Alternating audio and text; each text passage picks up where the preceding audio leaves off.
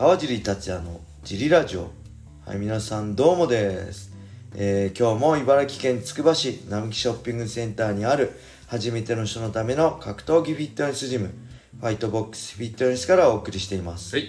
ファイトボックスフィットネスでは茨城県つくば市周辺で格闘技で楽しく運動したい方を募集してます。はい。体験もできるのでホームページからお問い合わせをお待ちしてます。お願いしますそしてファイトボックスフィットネスやクラッシャーのグッズも絶賛発売中です、はい。新たにね新たなデザインを数種類用意してますので、はい。ぜひこのラジオの説明欄に載せてあるファイトボックスフィットネスのベースショップを見てみて好みのものを見つけて購入よろしくお願いします。よろしくお願いします。よえー、そんなわけで小林さん今日もよろしくお願いします。ろしくお願いします。今日もレターを読みたいと思います、はい。まず最初のレターは、はい。えー、こんにちは。こんにちは。ジリラジオ本当に面白いです。ありがとうございます。おありがとうございます、早速聞きたいのですが、はい。えー野球の大谷翔平、将棋の藤井何これ？そう。聡太、はい。えーボクシングの井上尚弥、はい。キックの那須川天心。はい。そして日本 MMA の最高傑作堀口教授、はい。えー競技の進化とともに、はい。ありえないような新人類が現れますが、はい。MMA は人間のできることでのみ競い争うのにはい。古代パンクラチョンからなぜ未だに進化が止まらないのでしょう、はい。この先も進化するのかいつか研究され尽くすのか、はい。ぜひ考えを教えてください。はい。はい。ありがとうございますうーんまあこれ普通に人類の進化がはい。もう何万年も何億年も何千年もかけて人類がはい。進化しているのもそうだし、はい。えー、まあ普通になんだろう。江戸時代と現代比べても日本人のねはい。身体的な進化はい。進化して身長とかもね伸びて体格も良くなってはい多分全てにおいて進化してると思うんで、はい。まあ、そういうのも含め今後はい。人間の進化の過程が止まらない限りはい。競技の進化も止まらないと思いますね、はい。でまあこう MMA にね、はい。関して言えば、はい。なんだろう僕が知ってまあ本当にね、えー僕 USC を見たあ、まあ、シュートその前からシュートもあったけどシュートははいちょっと佐山さんがやっぱりすごすぎて、はい。初めから総合格闘技ってものが明確に佐山さんの頭にはあったんでしょうけど打倒曲。はい。でそれを体現できてる人もいなかったと思うし高レベルで。はい。でやっぱり USC ができて、はい。えーまあ、総合格闘技。はい。総合格闘技ってノーホーズバードって言ったのか。バーリトゥードとかね、はい。言ってた時代は今みたいなねまだ技術体系がね確立してなかったんですよね。本当に一種格闘技戦で面白かったですよね。ボクサー対、はい。えー相撲、はい。レスラーとか、あレスラー対、はいえーキックボクサーとかでその中で柔術家のホイスだったりそれぞれのはい。持ち得る技術を生かして、はい。えールールの制約が少ない、はい。えーバーリトゥード、何でもありっていうルールで戦ったら誰が強いのかっていうのが最初の USC だったと思うんです。よでその中で、はい。ホイスが優勝した優勝してなんだあれ柔術グレーシー柔術ってなんだって中で、みんなグレーシー柔術を知ってそこから技術をはい。得て今はもう柔術できるのが当たり前。はい。僕打撃できるのが当たり前。レッシングできるのが当たり前。寝技できるのが当たり前。で、えーまあ、打倒局全ての高レベルの中ではい。何かその高レベルの中で何か突出した技術がある選手が今この MMA のねトップでいると思うんですけど、はい。まだねはい。進化すると思いますね。はい。でこの先はい。どうなるのかはい。どうなるんでしょうね。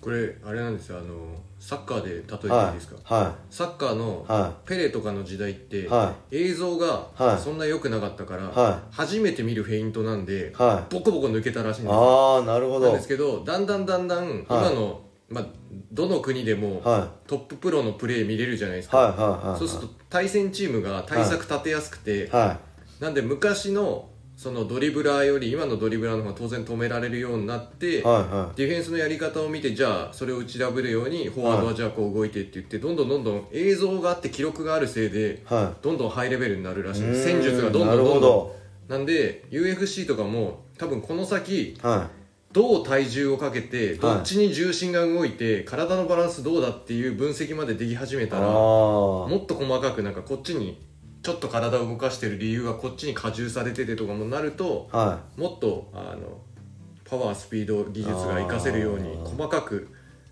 なってくいいるんじゃないやなんかアメリカとかだと、はい。あれどこジャクソンズ MMA だっけかな？アメリカントップチームだっけかな？そういう専門にやってる人がいてえ例えばこの時にこの選手はーはいこういう状況の時にはい。こうする確率は何パーセントこうする確率は何パーセントとかしっかり数字で導き出してはい。戦略をやるっていうのを昔はい。なんか雑誌で数年前ですけど見たことありますね。もっと多分日本はまだ全然そこまで戦略的にはい。あのー専門家がいないんでセコンドとかね、チームの代表頼りになってると思うんではい。もっと細かくなりますよね。それサッカーみたく、あのバレーもそうじゃないですか。はい。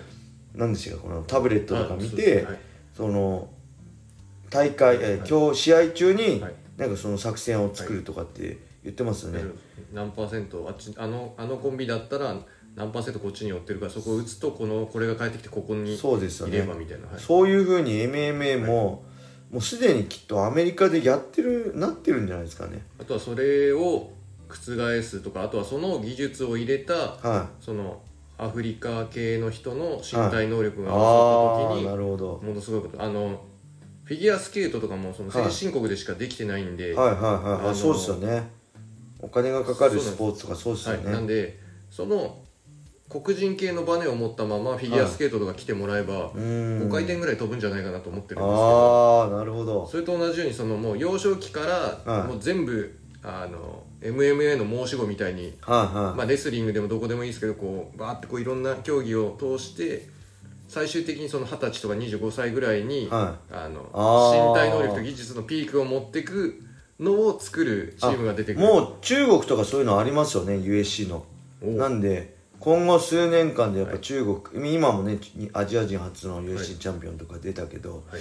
今後ね、はい。中国とかそういうもうこ幼少の頃から USC っていうか MMA でトップになるためのはい。施設があるんで、はい。強い選手出てくるんじゃないかなって中で、はい。まあ日本がねどはい。うなるかっていうのはちょっとこのままだとどんどん取り残されていっちゃうと思うんで、うんまあどうにかして踏ん張ってほしいなと思うけど、はいまあ、僕自身それをどうしたらいいかっていうのはね正直分かんないですね。はい。今の現状だと。はい。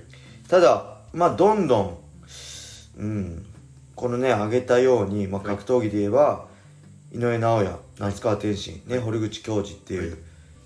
まあ、トップファイターがいますけど、はい。それにね頼ってたらダメだと思うんですよ、はい。10年に一度20年に一度出てくる天才をはい。にどうにかしてほしいっていうのは多分ずっとね変わらないと思うんではい。そういう例えば堀口教授がたくさん出てこれる環境をはい。作らないと、まあ、日本のファイターが、はい。まあ、USC とか世界でトップになれるはい。チャンスはあのないんじゃないかなと思います、はい。堀口教授がいっぱいたくさんのはい。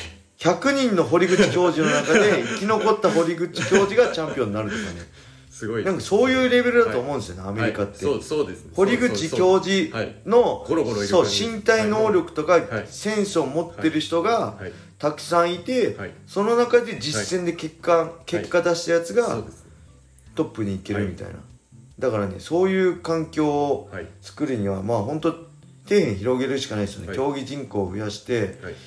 えー、まあ本当今まで野球とかねサッカーに行ってた身体能力の化け物をい。かにはい。そう格闘技にもはい。ね、引っ張ってこれるか。だと思うんですけど、でもそもそも絶対的人口のねはい。